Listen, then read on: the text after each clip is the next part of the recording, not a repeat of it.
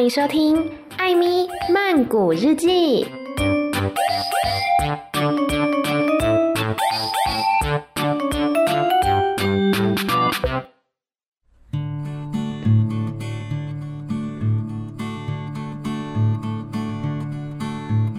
迪卡，米娜卡，今天呢又到了太重要了吧的时间啦。虽然说呢我已经回到台湾了，但还是要来告诉大家，这一个月以来，艾米认为比较重要的，或是说想要分享给大家的泰国新闻。目前呢，我觉得回到台湾最不习惯的事情之一就是天气了，因为台湾近期好像都是阴雨绵绵的，像是我在晒那个衣服啊，或者洗我的那些娃娃啊，都很难干呢。相反，泰国的气象部门在二月二十七号的时候宣布，泰国进入了夏季，平均这个温度啊都是三十五度起跳的，所以有的时候呢，还是会蛮想念在泰国的炎热天气啦，好啦，来关心本月的泰国新闻吧。เรื่องของค่าโดยสารรถไฟสายสีเขียว104 บาท ตลอดสายนะชาวบ้านบอกไม่ไหวนะฮะถ้าเกิดราคานี้ แล้วก็ล่าสุดค่ะกรุงเทพมหานครออกประกาศมาแล้วนะคะว่าก็จะระงงับการจัดเก็บนะค่าโดยสารรถไฟดังกล่าว ไปติดตามรายงานจากผู้สื่อข่าวแล้วมาสนทนากันค่ะ 首先关心到的呢是交通方面的讯息。原本曼谷市政府呢在一月的时候宣布说，将在二月十六号开始调涨曼谷空铁 BTS 的票价，最高呢单趟的费用会高达一百零四泰铢。这一个我上个月底的时候也有跟大家讲过，我当时还有帮大家算了一下，说那个算法要怎么用。但是在二月八号的时候，曼谷市政府呢。突然一个法夹弯，宣布无限延期 BTS 捷运票价调涨这件事。那曼谷市长是表示说，市政府受到了中央指示，要重新的检视这个票价调涨的事情。而且呢，在考虑到 COVID-19 疫情对于市民的经济啊，还有民生方面带来的影响之后，市政府呢才决定说，那先暂缓来调整票价。除此之外呢，市政府也决定在 mochi 就是 N 八到 N 二十四 Khukot 这十六个站，以及 E 十四 Bering 到一二十三 Kha 这九个站呢，是开放免费搭乘服务的。只要你使用他们的捷运卡，也就是兔子卡，在刚刚讲到的这二十五个站里面来移动，都是免费的。可是规定是说，这个卡内啊，必须要至少有十五泰铢的余额。那如果你是使用自动贩卖机的话，选取单程车票也不会跟你收取费用。我记得之前呢，在 N 八 Mochit 往北到 N 二十四 Kukot 这十六个站呢，从开通之后就一直都是免费的。就包括说艾米之前住的那个 Pahonyotin Ysipsi，它也是在这个免费的站里面，所以那时候就是很方便啊。从 Mochit 往上搭全部都不用钱，所以呢，我就是很常从我住的地方搭到 Mochit 再来换公车，就少掉了一段捷运费用。不过呢，Bering 到 Kha 这九个站本来是不是免费的，我就不确定了，因为它是在曼谷的东南部，已经是要到北兰府那边去了，所以就是稍微比较远一点，没有怎么搭过。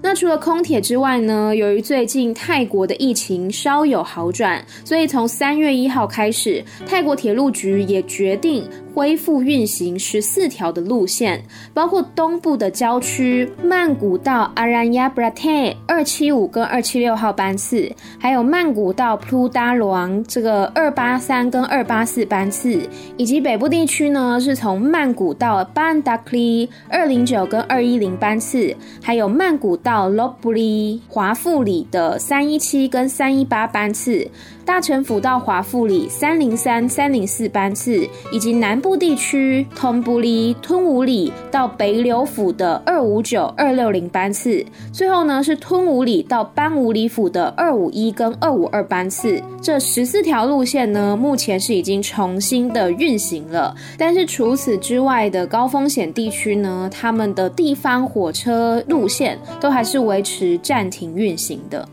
除此之外，从三月一号开始，泰国第七号国道的帕塔亚到马达普路段会结束九个月以来的免费试用，并且开始收费。从曼谷经过春武里、帕塔亚到马达普路段，根据车型还有路段的不同，收费的标准也不一样。像是四轮车的收费呢，在十到一百三十泰铢；六轮车的收费在十五到两百一十泰铢，而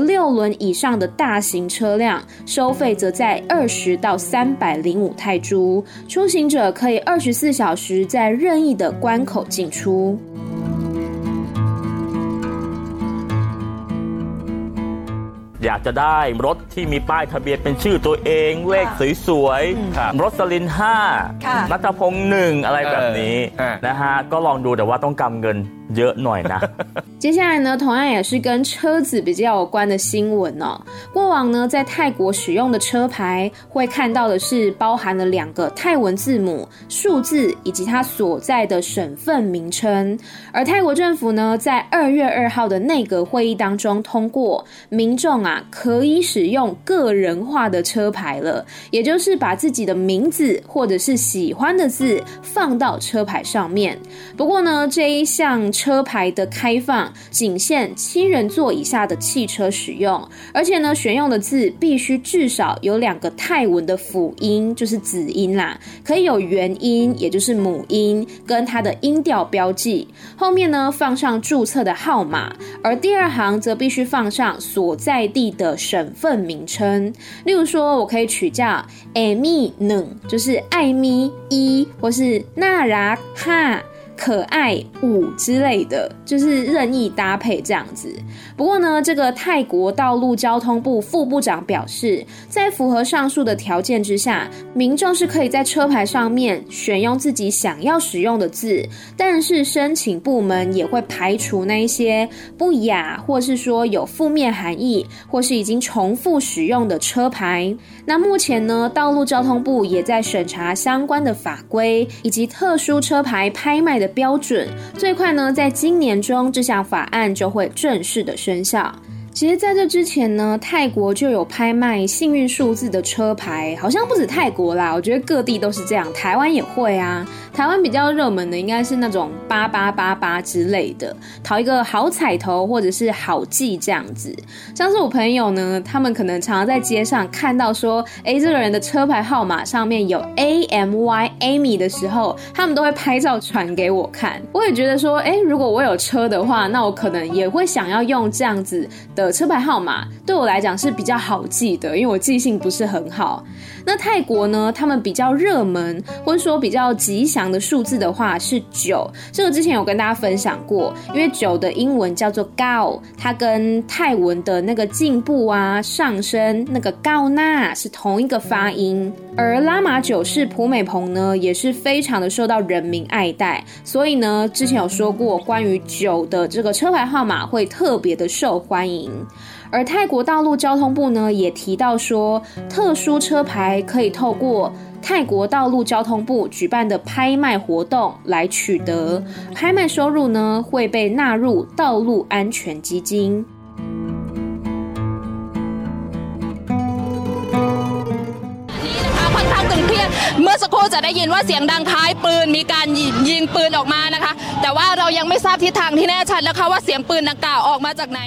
泰国的在野党发起对政府的不信任投票，在二月十六号展开辩论。这一项不信任案呢，主要是针对泰国的总理兼国防部长巴育、副总理巴益、副总理兼卫生部长阿努廷、副总理兼商务部长朱林，还有内政部长阿努彭。教育部长纳塔彭、劳工部长素查、交通部长萨萨扬、内政部副部长尼鹏以及农业部副部长汤马纳。在辩论的时候，在野党议员将质询的火力集中在疫苗跟经济政策，质疑政府在施打疫苗跟拯救经济上面的力道是不足够的。不过最后呢，因为以公民力量党为首的执政联盟，他们具有人数优势，所以国会是以两百七十二对两百零六票否决了对总统巴育的不信任案，而其他九位内阁的不信任案也都没有通过。这是巴育从二零一九年上任总理以来，第二次面对不信任投票，而这一次的不信任投票被否决的当天，也有上千名的民众集结在国会外面，要求总理巴育下台，并且他们高举着“释放我们的朋友”、“废除刑法一一二条”还有“刑法一一二条违反人权”等等的标语，要求政府释放先前被拘禁的抗议领袖。而在二月二十四号的时候，泰国刑事法院针对二零一三年到二零一四年之间，人民民主改革委员会发动示威，并且企图推翻当时以总理英拉为首的前政府。针对这个案件呢，做出了判决，包括说这个委员会的领导人，同时也是前副总理素天，以及三名的现任内阁，包括泰国数字经济与社会部部长普提蓬、教育部部长纳塔蓬，以及交通部副部长塔温。都被指控涉嫌制造动乱、煽动罢工、非法集会、妨碍选举等多项罪名，并且呢都被判处了五年或是以上的刑期。而这项结果呢，也让这三名现任的政府部门首长必须下台，并且接受刑期，势必将引起内阁的人事变动。另外，在二月二十八号晚间，泰国示威群众再度的发起抗议，他们走到曼谷第一步兵团营区外喊话，要求现任泰皇交出军队指挥权。而泰国的抗议领袖也指出，先前总理巴育欢迎缅甸军政府官员来访，这就显示了对于缅甸独裁政权的支持，无疑呢是对缅甸人民的一种伤害。因此，泰国抗议者他们也在。现场声援那些被军警血腥镇压的缅甸民众，不过后来呢，他们自己反而是遭受到了泰国警方来释放催泪弹，还有水炮。泰国警方呢，更是使用橡胶子弹来驱散抗议者，现场造成多人受伤，并有许多民众都拍下了泰国警方持警棍来殴打手无寸铁的示威者，而且在先前的示威当中，泰国警方呢也被指控殴打记者，还有医护职工等等。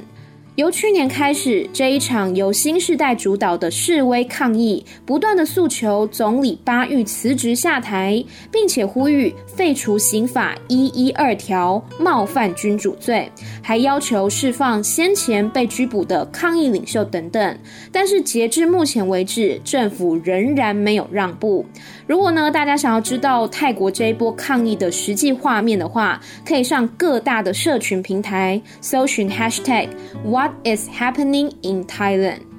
那我觉得这一些泰国民众呢，他们。上传这一些在现场看到的，不管是示威画面，或是影像，或是说警察打人的那些举动等等的，其实对他们来讲也是赌上自己的安全。因为之前泰国政府呢也曾经放话说他们会来清查到底有哪些人上传的这些照片、这些影片。但是即使有这样的威胁，那这些民众呢仍然是不害怕，继续的来上传这些讯息，并且呢。希望说可以透过网络的力量，告诉全世界泰国正在发生的事情。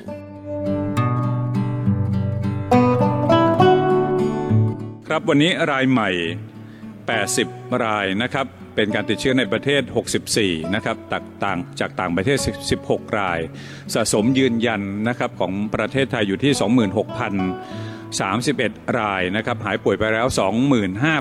25,324 นะครับไม่มีเสียชีวิตเพิ่มนะครับยังรักษาตัวอยู่ในโรงพยาบาลสนามนะครับ81 รายในโรงพยาบาล 543 แล้วก็รวมรักษาตัวอยู่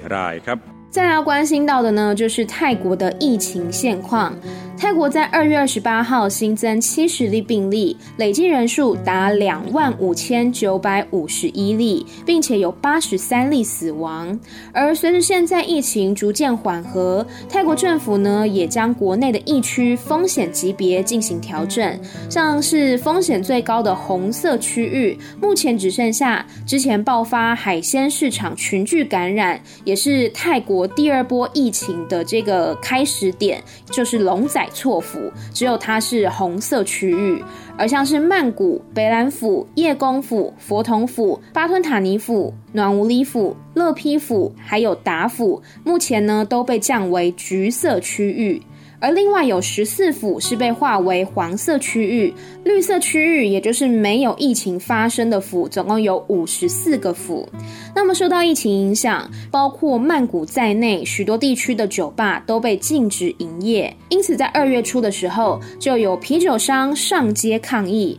而且呢，他们是在卫生部外面呐、啊，来倾倒这些已经过期变质的精酿啤酒。他们说，禁酒令呢，影响到曼谷市区的三百多个酒吧，每个月损失金额大约在一亿五千万泰铢左右。再加上先前也通过了酒类新法，禁止在网络上张贴酒类广告，甚至是跟酒的合照，还禁止酒类外送等等。这些呢，都大幅的影响了酒商还有酒吧的生计。所以呢，他们希望政府可以取消广告禁令。并且让酒吧重新开张，而近期政府呢，也的确有稍微的松绑了禁酒令，同意让一般的餐厅贩售酒精饮料，直到晚上十一点。但是像酒吧等等的场所，目前仍然是在限制名单当中。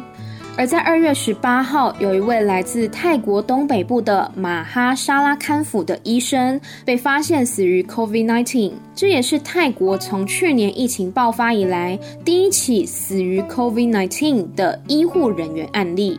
另外，在二月二十四号，泰国公共卫生部底下的国家疫苗研究院向英国制药公司阿斯特捷利康采购的首批十一万七千剂疫苗已经抵达泰国。泰国总理巴育呢，也成为第一个接种的人。而后在二月二十八号，向中国科兴控股生物技术有限公司采购的首批二十万剂疫苗也开始施打，由副总理兼公共卫生部长阿努廷率先接种，这也象征着泰国疫苗的接种计划起跑。包括全泰国十三个疫情比较严重的地区当中的医护人员以及高危险人群，例如说警察、记者、志工等等，也都会陆续。接种，泰国当局也希望，除了向他国订购疫苗之外，泰国本身也可以研发疫苗，并且计划在今年底之前为全国一半的人口施打疫苗。此外，虽然泰国政府放宽了对于外籍游客的旅游限制，但是为期两周的隔离措施以及航班的稀少与昂贵，还是没有办法吸引大批的游客前往泰国旅游。但是近期呢，泰国政府动作频频，已经准备好张开双手拥抱观光客了。不但恢复曼谷苏安那普机场转机服务，还预计在下半年推行疫苗护照计划，也就是开放已经接种新冠疫苗的外国旅客入境，而且隔离时间可能从十四天缩短为三天，甚至也有可能不用隔离。尽管泰国疫情有降温的趋势，而国内的高风险红色区域也只剩下龙仔错府，但是泰国政府仍然决议第十度展延紧急状态法到三月三十一号。外界也有不少声浪质疑，是不是跟持续升温的泰国示威行动有关系？ และใบกระท่อมมันเกิดอะไรขึ้น ถึงกลายเป็นยาเสพติดไปได้ ทั้งเรื่องในโลกนี้เขาไม่มีการใส่ใบกระท่อมลงไป ว่าเป็นยาเสพติด ใบกระท่อมเนี่ยเป็นพืชสมุนไพรยาที่ชาวบ้านเขารู้จักกันมาเป็นร้อยร้อยปีแล้วเขาเด็ดใบกระท่อมมามาเคี้ยวทำให้นอนหลับ ใบกระท่อมคือตัวการที่เขาเอามาใช้เพื่อรักษาคนติดฟิน 泰国继大麻合法化之后，近期参议院又通过了一项修正案，将天然植物叶卡痛从毒品名单当中删除掉。未来每户家庭更有望自己种植卡痛树，供日常使用，最多种植三棵。卡痛呢是一种东南亚的热带原生植物，台湾是公告列管为第三级毒品，但其实它长期以来在东南亚都是被当作传统的医学草药。有一些使用者是会直接的嚼食卡痛叶，或者是说把它磨碎之后来泡茶。他们相信这个卡痛叶呢可以帮助消除疲劳、治疗腹泻、发烧、疼痛等等。也有一些人是会把它当做伤口的敷料，就是像敷草药那样子。但是卡痛的存在其实一直都充满争议，包括说东协就规定说卡痛不可以作为任何的医药或是保健食品，也不可以在会员国之间来流通。而根据一项马来西亚针对两百九十三位卡痛使用者的调查显示，有超过一半的长期使用者，这个长期使用呢是说使用了六个月以上，他们对于卡痛产生了中。度依赖，身体的戒断症状包括说有肌肉痉挛、疼痛、流眼泪、流鼻水，甚至是腹泻、发烧、睡眠困难等等。而心理层面的戒断症状呢，则是有愤怒、怒悲伤、焦躁不安。那么，泰国近日通过的这个修正案呢，规范了卡通它的种植、持有、使用跟贩卖的一些相关的施行细则。一旦经过皇家公报公布后的九十天，它就会成为正式的法律。而这个法律正式上路之后呢，过去因为持有或者是贩售卡通业而被拘捕的民众，都将被释放。除此之外，跟大麻料理、大麻饮料或是大麻化妆品相似，泰国也将卡痛叶视为是另外一个商机。未来呢，民众如果要种植卡痛树来自己使用的话，必须获得当地官员的许可，而且数量上限是三棵。但是如果是为了商业目的，比如说你要拿去卖或是拿去加工的话，那这个种植就需要另外申请。泰国司法部长宋萨就表示说，三棵卡痛树大概可以长出七百五十公斤的卡痛叶，而每公斤呢要价五百泰铢。在其他国家，干的卡痛叶每公斤的行情更是上看四千泰铢。所以他认为卡痛叶的合法化或许会成为泰国的另一项商机。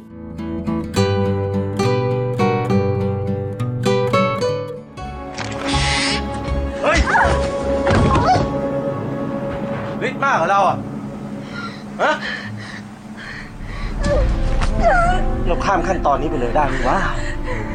เธอพยายามจะหนี เธอเหมือนจะรอด แต่เธอก็ไม่รอด ฉันกลับมาเจอ เธอเดินซ้อม นอนอยู่กับที่ดีไหม ได้ไม่เจ็บตัว ไป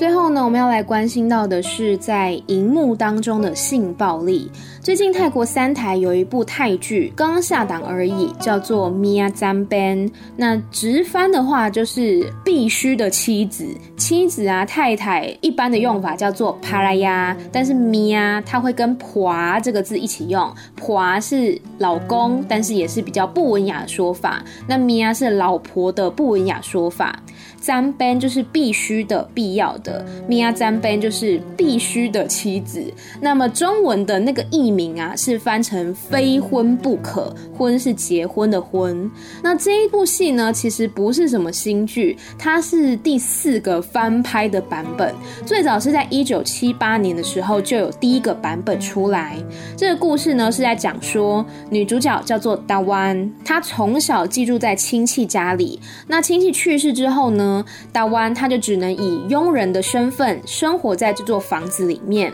而这个亲戚女儿叫做雅，她跟男主角 Domon 有一段娃娃亲，就是指腹为婚啦。那当时呢，男主角去见雅的时候，误以为说这个家里面的佣人 Dawan 就是雅，以为她是他的未婚妻，所以对她一见钟情。那这个爱慕虚荣的亲戚女儿雅，她以为说男主角 Domon 是没有钱，是一个穷人，所以呢就决定说，干脆让佣人。达湾代替她来嫁给多蒙，由此展开的一段算是先婚后爱的故事。那这部戏呢，虽然说是已经翻拍第四次了，但是仍然讨论度非常的高。不过，他在第八集跟第九集的时候所出现的戏码，却是惹怒了非常多的泰国网友。我为此呢，还特地去看了那两集。那个剧情是这样子的。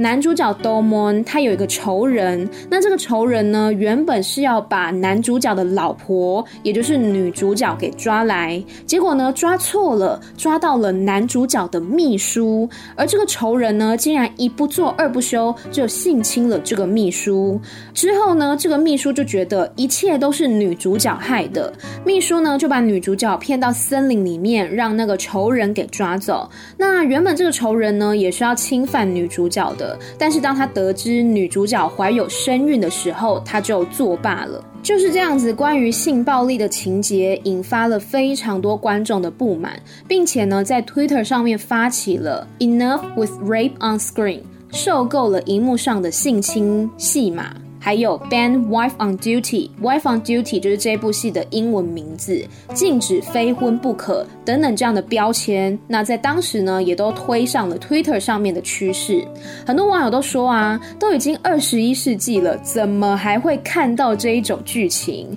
而在剧中的女秘书呢，她虽然说本来就是一个反派角色，但是也不代表她应该受到这样的性暴力。然后呢，最让我觉得恶心的是，虽然说女主角她没有遭受到性侵，但是当她被救回来之后，身旁所有的人都先预设他已经被性侵了，甚至连确认都没有确认过。然后呢，男主角更是对女主角开始逃避、冷淡，摆出一副很厌恶他太太的表情一样。我就觉得说，Hello，第一个，你根本不知道当场发生了什么事情。第二个，退一万步来讲，就算真的有性侵这件事情好了，他太太是受害者，诶，此时不是应该说关心他、陪伴他吗？怎么会反而对他这么的冷淡，还对他发脾气？然后结果到后来呢，这个女主角本来要告诉男主角说自己怀孕了，结果男主角呢还有其他人就开始在怀疑说这个小孩是不是那个坏人、那个仇人的，因为他们一直预设说女主角有被性侵。反正我看了这两集之后呢，我就觉得啊，不行不行，我要脑充血了，我真的看不下去了。就连当中饰演男主角的那个演员呢，都在自己的 Twitter 上面说，他知道大家看了第九集都一定很想骂那个当中的男主角，他就说，请大家尽情的骂吧，但是不要骂我，骂戏中的那个男主角就好了。事实上呢，除了这一部戏之外，根据泰国网络媒体 Coconut Bangkok 也指出，长期以来泰剧或者是主流的泰国娱乐文化。一直对女性实施性暴力，甚至呢有不少的剧情是女主角会爱上性侵她的男主角，或者是说她会原谅那些对她施以肢体暴力、言语暴力的另一半。造成说，就是从戏剧这个媒介，它所传达出的价值观，仿佛是性暴力，它是追求的一种手段。但其实事实上，没有任何事情是可以来合理化性暴力的，它就是一种。暴力，而且呢，在没有经过对方的允许就碰触对方啊，或是说言语骚扰啊、强吻对方之类的，这些也都是性骚扰。所以我每次看到戏剧表演当中那一种什么。霸道总裁啊，强吻啊，撩妹啊，或是壁咚啊，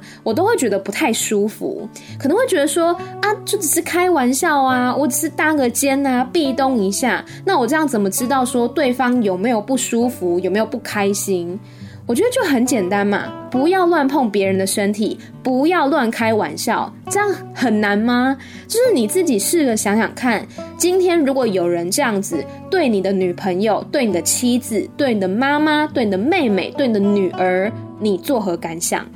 我自己在泰国呢，有两次我觉得比较不舒服的经验，对方都是成年男性，然后都是在没有经过我的同意之下擅自的触碰我，那。我两次当下都是僵住的，我事后会有一点责备自己，说为什么当下没有说出来，没有反应我不愉悦的情绪，僵住了，不知道说，诶，对方为什么会这样做？为什么他会觉得他有权利可以来任意的触碰我的身体？那但是我后来想想，我觉得做错事情的又不是我，我为什么要一直这样子责备我自己，惩罚我自己呢？所以我后来变成是。嗯，还是会遗憾没有当下反应，但是不只是因为我自己不舒服的感觉，而是我觉得我没有让他知道说，不是每一个人都可以接受他这样的触碰、这样的互动。我遗憾的是说，我没有让他们了解到这件事，而可能会造成下一个跟我一样遭遇了不愉快的经验之后而责备自己的人出现。而且其实当下真的真的很难反应，因为有时候可能跟那个情境有关，你不想破坏气氛，你不想被认为小题大做之类的。但是如果一开始对方就没有这个逾矩的行为出现的话，那后面也不会衍生出这么多问题了。那像是我最近呢，还有看到泰国有爆发那一种像是儿童明星的中介，他说是要培养小孩当演员、当歌手，但实际上呢是在利用这些儿童制作儿童色情影像。我就觉得这一种利用权势的不对等而进行的性暴力也非常的可恶。